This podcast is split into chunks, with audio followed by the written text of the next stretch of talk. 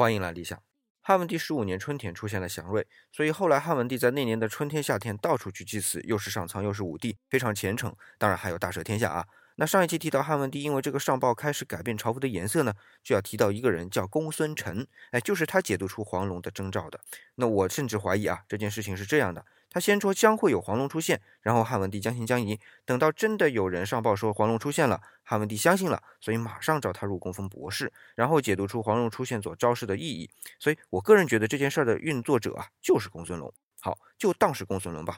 你说黄龙这件事儿啊，也就这么一说，龙来了又走了，人家是神兽又抓不着。那还有一个人呢，也一样花瓢。结果搞砸了。这个人叫辛元平，当然也是参与黄龙事件的，不过是个配角。但是不甘心啊，所以到文帝十七年，他就假借神的启示啊，找人做了个玉碑，碑上刻了四个字，叫“人主延寿”。啊，汉文帝可高兴了，立马决定第二年改元。结果事情败露，被移了三族。